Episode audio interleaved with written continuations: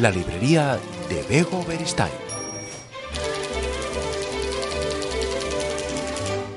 Hola, ¿qué tal? Bienvenidos, bienvenidas. Hoy vamos a conocer a la mujer sin nombre y lo vamos a hacer de la mano de Vanessa Monfort. Bueno, el currículum de Vanessa Monfort es apabullante en ver que prácticamente cada una de sus novelas ha sido premiada con galardones muy, muy destacados. Eh, la verdad es que te pone un poco en la medida de la mujer con la que nos encontramos hoy. Además, ella eh, no solo es escritora, ella es periodista y también es dramaturga, autora de una quincena de títulos que se han estrenado tanto dentro como fuera de España, se han estrenado también en Londres, en Roma, en América Latina. Eh, tiene actualmente una obra en cartel, bueno, no sé exactamente en qué punto se encuentra, ahora se lo vamos a, preguntar por causa de la pandemia, pero su obra más reciente es Firmado Lejárraga, un éxito rotundo eh, que le ha valido ser reestrenada en el Centro Dramático Nacional y finalista también a los premios Max 2020 como mejor autoría teatral. Estamos hablando de Vanessa Monfort. Vamos a presentar La mujer sin nombre, que tiene mucho que ver precisamente con María Alejárraga. ¿Qué tal, Vanessa? Bienvenida. ¿Qué tal, Begoña? ¿Cómo estás? Pues muy bien. Oye, te decía yo eh, eso de que tu obra más reciente es Firmado Lejárraga, eh, que está ahí en el Centro Dramático Nacional, pero no sé exactamente en qué punto se encuentra con toda esta situación tremenda que estamos viviendo. Bueno, nosotros tuvimos la suerte de estrenar justo antes de que empezara toda esta locura que parece que nos ha, que nos ha sumergido en un pozo, ¿verdad? Sobre todo el tema, bueno, a todo lo que tiene que ver con ocio, ¿no? Eh, y con cultura. Bueno, eh, nosotros estábamos en el punto de empezar a girar, porque en realidad la, la obra de teatro, eh, bueno, tuvo tal éxito en taquilla que lo tuvieron que reestrenar en el mismo Centro Dramático Nacional, algo que no ocurría en muchísimos años. Y, bueno, tenía que haber empezado la gira, pero obviamente con todas las diferentes restricciones de las diferentes comunidades es imposible plantearse hacer una gira, sobre todo con bastantes actores. Así que tendremos que tener un poquito de paciencia porque estamos seguros que el personaje es tan emocionante y el público se enamoró tanto de ella que, vamos, saldrá tarde o temprano de gira. Sí, además es un eh, personaje y una vivencia la suya eh, que no va a pasar de moda porque además es que estamos eh, con muchas ganas de conocer historias como las de María Lejarra, una mujer tan potente, tan fuerte, una mujer con una trayectoria profesional tan importante, pero siempre a la sombra, que tú cuentas la historia de María Lejárraga, pero es la historia de muchas mujeres. Es la historia de muchas mujeres y por eso me gusta decir, Begoña, que el caso de María no es una mujer silenciada más, quizá por eso impactó tanto en la obra de teatro y, empieza a hacerlo en la novela también. Es un símbolo, es decir, es que esta mujer no era tampoco cualquier mujer, esa era una mujer que firmó algunas de las obras clásicas eh, que han llegado hasta nuestros días, pero que no sabemos que su nombre estaba detrás. Por ejemplo, El amor brujo de Falla, que la gente habrá escuchado tantísimas veces. Bueno, pues El amor brujo de Falla fue compuesto justo junto con María libreto y la idea original es suya, como El sombrero de tres picos, como canción de cuna en la película de Garci, que luego, eh, bueno, pues también se ha llevado al cine en Hollywood. Se le atribuye La dama y el vagabundo de Disney. En fin, no se dejó nada en el tintero la buena mujer durante sus 100 años de vida.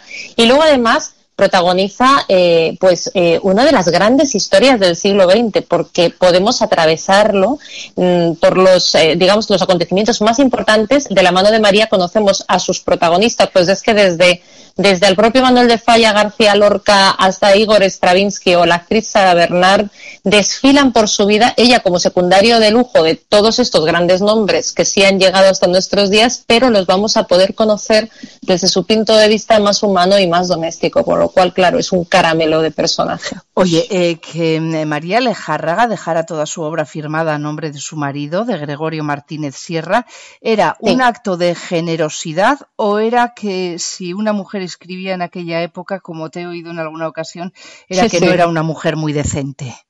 Tal cual. O sea, es que claro, nos tenemos que poner en el contexto de principios del siglo XX, porque esta historia empieza, pues eso, principios del siglo hasta los años 20, digamos, en Madrid. Luego ya nos vamos a la Francia de la Belle Époque y bueno, vamos, vamos cruzando países y vivencias, como te decía. Pero es verdad que el caso de María Alejárraga es, es una tormenta perfecta. Yo creo que ella era muy inteligente, sabía, conocía su talento y en aquella época ella había firmado para empezar, y esto se ve en la novela, un contrato de maestra, un contrato público gana una oposición.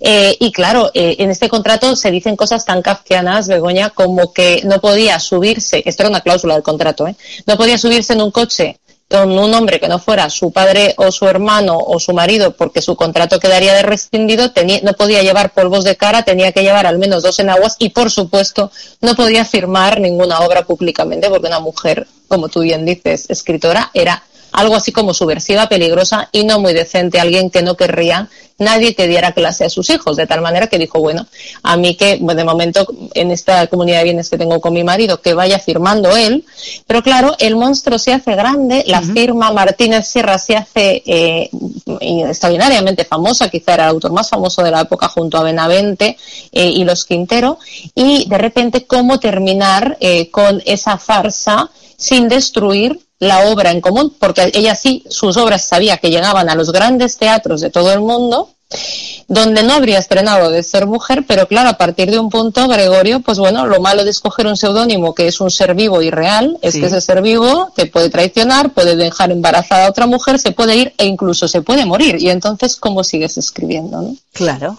¿Y qué pasó? ¿Qué pasó? Pues bueno, que estuvo en un triángulo amoroso que también es uno de los grandes temas de la, de la novela, ¿no? Esa interdependencia que se tiene a veces con el ser amado, ¿no? Que también lo tenía Gregorio con ella.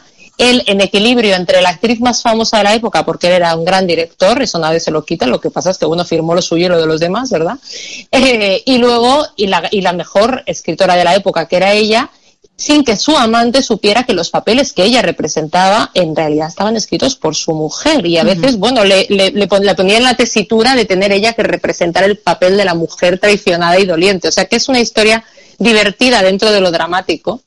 Eh, y luego, pues claro, cuando él se muere, eh, bueno, a todo esto ha llegado la guerra civil, ella se ha exiliado, eh, pues ella empieza a firmar con su nombre también es una gran feminista, que esto no lo hemos dicho. Eh, digamos que después de la traición surge en ella ese, ese feminismo que, que, la lleva a ser diputada en las Cortes, a luchar por el voto femenino, conoce a las grandes tótems femeninos de la época como Victoria Kent, eh, Clara Campoamor, Zenobia Camprubí, en fin, que tiene una vida muy intensa y luego acaba firmando con el nombre, digamos, de casada, eh, pero no es de casada, es que es un seudónimo, quiero decir, María Martínez Sierra, para conseguir apropiarse de alguna manera de, alguna manera de su firma otra vez, ¿no? Pero claro, eh, ya desde el exilio y con una vida un poco más complicada, ¿no? Eh, ella fue la primera dramaturga española que hubo. Sus textos, como estamos contando, fueron firmados por su marido. Y ahora Vanessa Monfort se ha fijado, ha querido fijarse. Primero lo hizo para llevarlo al teatro y después a la novela. Eh, sentías que tenía que ir un poco más allá, ¿no? Que aunque el triunfo en los escenarios sea un hecho, había que llevarlo un poco más allá y había que ponerlo negro sobre blanco, ¿no? Un libro en el que poder reivindicar la figura de María. Y luego también una cosa importante que me ha sucedido eh, ya durante el confinamiento que terminé de escribirla, ¿no? Y es que, eh, bueno, eh, no he tenido la suerte, de, siempre lo digo, de confinarme junto a esta mujer. Ha sido una gran compañera de piso. porque Porque es una gran lección de supervivencia. Es decir, esta mujer se cura del amor, del desamor, de la guerra, de la traición, eh, que le pasan cosas impresionantes y bonitas en la vida también, evidentemente. Pero quiero decir que ella tiene dos cosas que a mí por lo menos sí me ha transmitido en esta última etapa, que le agradeceré siempre. Y es, eh, decía que hay que en momentos críticos crearse una diversión interior, que no hay que agarrarse a otro ser humano, que hay que agarrarse a una filosofía de vida. ¿no? Y su diversión interior era la literatura, ¿no? y decía que le salvaba de tantas cosas. Ella no para nunca de trabajar, se muere con 100 años en una mecedora en Buenos Aires mientras está traduciendo a Pirandello y, leyendo Tirando Banderas, o sea, mm. que por eso te digo. Y luego también el, el gran sentido del humor que tiene esta mujer que se traduce en sus cartas, en sus memorias, eh, la relación tan bonita que tiene, por ejemplo, con Juan Ramón Jiménez, con el premio Nobel, que están juntos pues hasta que él muere prácticamente están en contacto. Eh, en fin, que es eh, te da como muchísimas eh, eh, un pulso vital o sea la, vitalidad que tiene esta mujer hasta el último momento es brutal y yo creo que, que, bueno es una es una buena compañera para tiempos como estos. Oye buena compañera y que además ya antes de todo esto hay un antes y un después de que se iniciase la pandemia y el confinamiento a ti te había llevado al Congreso de los Diputados y leíste incluso un fragmento de, de la obra no en el Día Internacional de la Mujer. Fue muy emocionante porque estábamos todavía ensayando, íbamos a estrenar dentro de poco y bueno, pues de repente nos llegó la invitación a directora Miguel Ángel Amata, a los actores, que bueno, estaban Miguel Ángel Muñoz, Eduardo Noriega, Cristina Gallego, eh, Alfredo Nova, Jorge Usón, en fin, un, elenco brutal y yo misma, y fuimos ahí a leer unos fragmentos de sus discursos eh, feministas, que es de un feminismo súper inteligente, que considera al hombre dentro de, de la propia lucha feminista, es decir, de la igualdad, eh, que dice cosas tan bonitas, Begoña, como por ejemplo mujeres de España hay algo tan grande que las está esperando. Nunca el saber ha cortado las alas del ensueño. Estudien, busquen en los libros, dejen de bordar, le dice, dejar de bordar, ¿no? Es emocionantísimo, sí. Eh, con, esta, eh, con esta obra, con La mujer sin nombre, rehabilitas, eres una escritora rehabilitando a otra, eh, rehabilitando a otra, pero yo creo que también rehabilitando a un conjunto de mujeres, ¿no? Igual a todas las mujeres.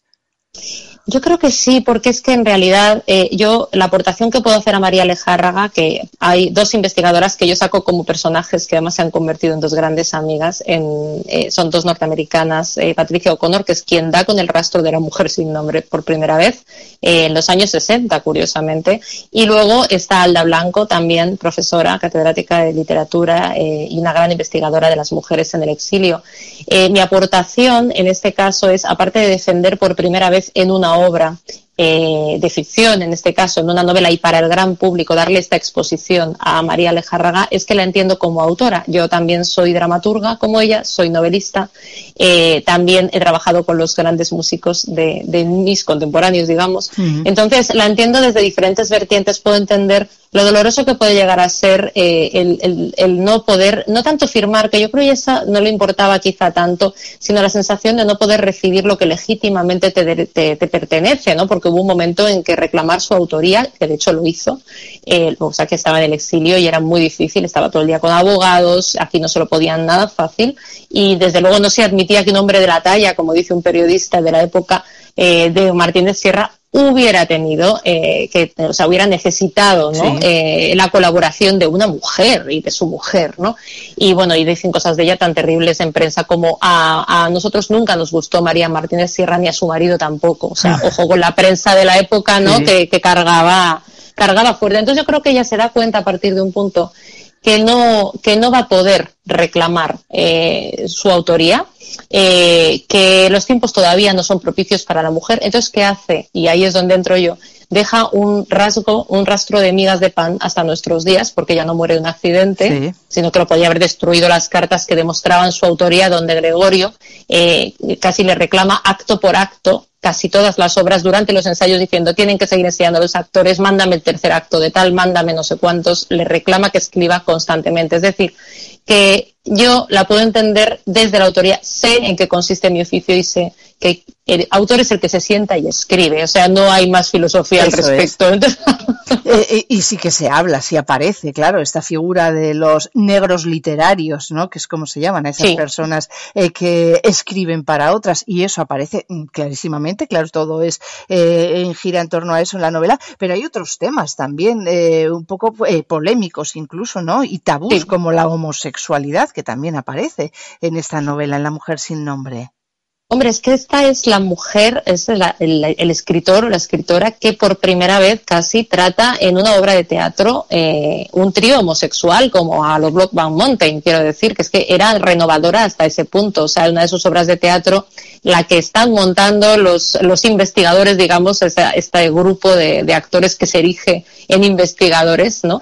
Em, eh, se llama Sortilegio y va sobre eso. Es un, es un trío eh, homosexual en los años 30. O sea, hay, o sea, aparte de que sus discursos feministas sean renovadores, quiero decir que es que esto le cabía en la cabeza, ¿no? Eh, entonces, es, es muy interesante, es muy interesante y también cómo lleva, por ejemplo, al teatro la injusticia social, ¿no? Eh, y el tema, el tema de la mujer, ¿no? De, de la mujer como, eh, pues, de su invisibilización, de, de cómo el matrimonio, ella decía que el matrimonio era una institución esclavista para la mujer. Lo dijo porque le había pasado de alguna manera y sabía que bueno que las jóvenes de la época intentaba que estudiaran antes de que se casaran, no como le había pasado un poco ella, que de todas formas hizo las dos cosas.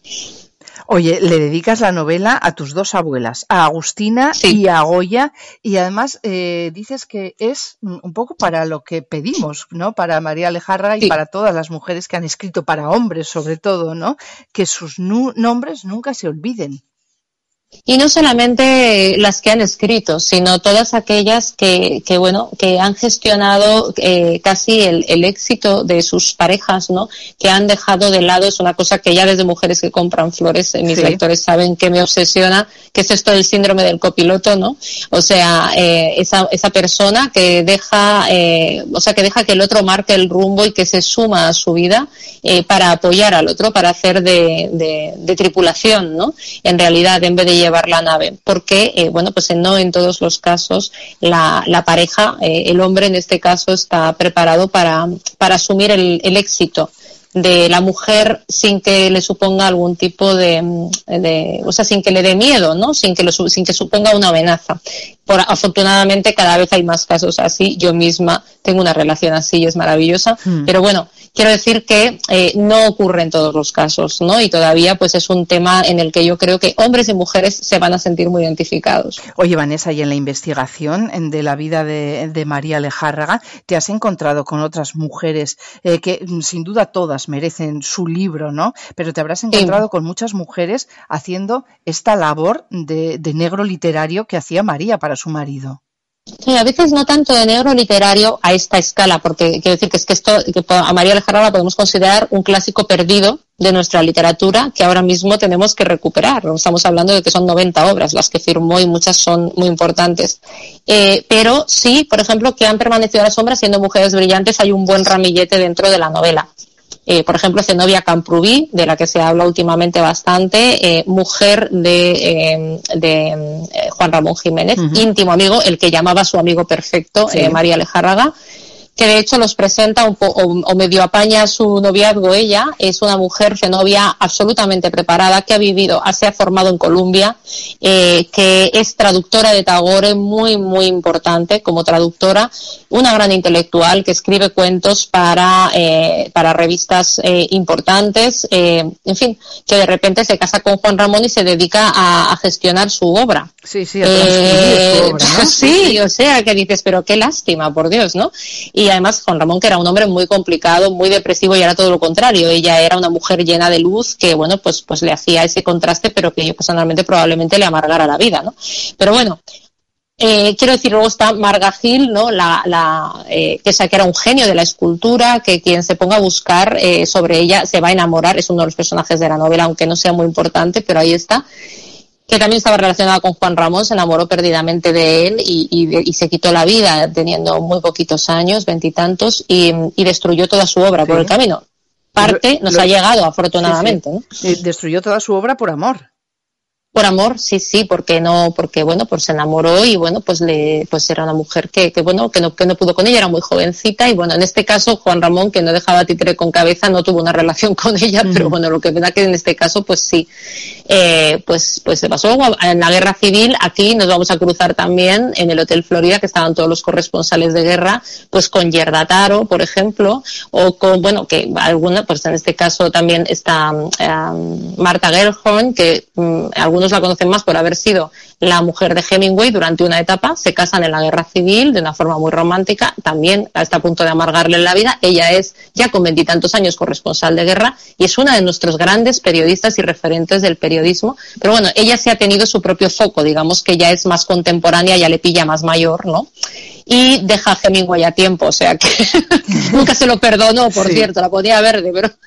bueno, hay muchas personas, muchos eh, nombres muy conocidos que aparecen a lo largo de La Mujer sin Nombre. Nos encontramos a Benavente, a Juan Ramón Jiménez, del que ya hablamos, a Ramón María del Valle Inclán, a Manuel de Falla, a Federico García Lorca. Bueno, hay que acercarse a La Mujer sin Nombre y hay que hacerlo en cuanto se pueda al teatro para ver eh, la, la historia de María Alejárraga llevada también a los escenarios por esta dramaturga, escritora, periodista, por Vanessa Monfort, a la que hay que agradecerle que nos acerque la figura de María Alejárraga y que con ella eh, ponga en el lugar que merece a esta mujer y, por extensión, ¿no? A todas las mujeres, no solo que han escrito, sino que han hecho otras muchas cosas y que han quedado a la sombra de, de muchos hombres, ¿no? Y desgraciadamente hay que ir contándolo porque también a día de hoy hay por ejemplo, grandes investigaciones eh, conseguidas por mujeres que al final llevan la firma de un hombre. Pues tenemos que seguir dando a conocer estas historias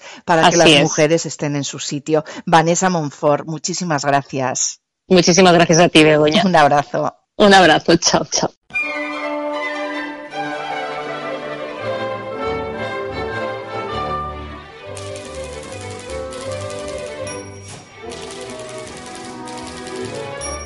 la librería de Bego Beristain.